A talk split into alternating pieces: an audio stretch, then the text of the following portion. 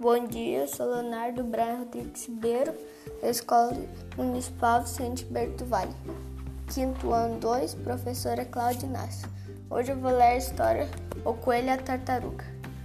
Era uma vez um coelho que se achava o mais rápido de toda a floresta e zombava da tartaruga, que era o animal mais lento.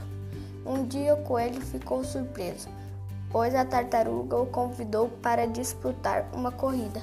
O coelho não pensou duas vezes e aceitou o desafio rindo. Assim a corrida começou. O coelho correndo à frente da tartaruga, assim como todos já imaginavam. Quando o coelho chegou à metade do percurso, olhou para trás e nem sinal da tartaruga. O sol estava bem forte. O coelho resolveu deitar um pouco embaixo de uma árvore para tomar um ar fresco e descansar tirou uma soneca, afinal, mesmo que a tartaruga passasse por ele, ele seria capaz de correr até a linha de chegada. Antes dela, a tartaruga seguia seu percurso no ritmo.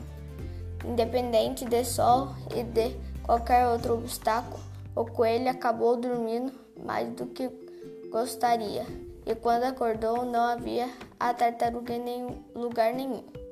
Então correu até a linha de chegada e, para sua surpresa e decepção, lá estava a tartaruga esperando.